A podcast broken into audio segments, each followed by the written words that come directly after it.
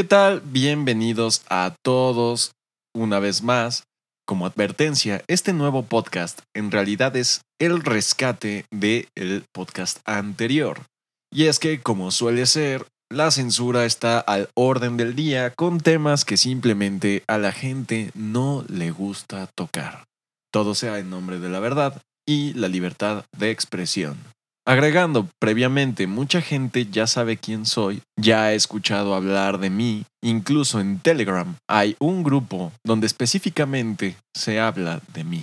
Pero todo lo que se atribuye ahí a mi nombre en realidad no es así.